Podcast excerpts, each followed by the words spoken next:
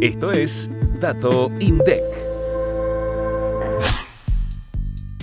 En octubre de 2023, las ventas a precios constantes en los supermercados crecieron 7,2% a nivel interanual y 5,8% con respecto a septiembre. El ticket promedio fue de 8.498 pesos, 132,5% más que en el mismo periodo de 2022. Los salones de ventas siguen concentrando la mayoría de las operaciones de los supermercados. Por cada mil pesos facturados, 963 se registran por ese canal y el resto a través de ventas telefónicas o por Internet.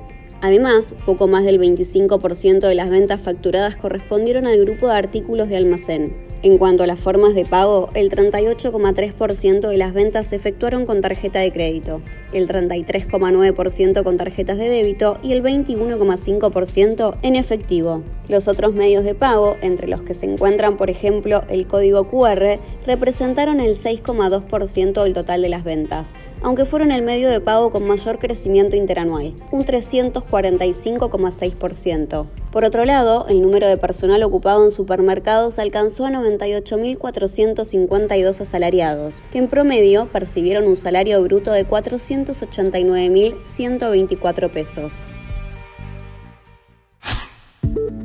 Activa la campanita para no perderte los próximos episodios. Hasta el próximo Dato INDEC.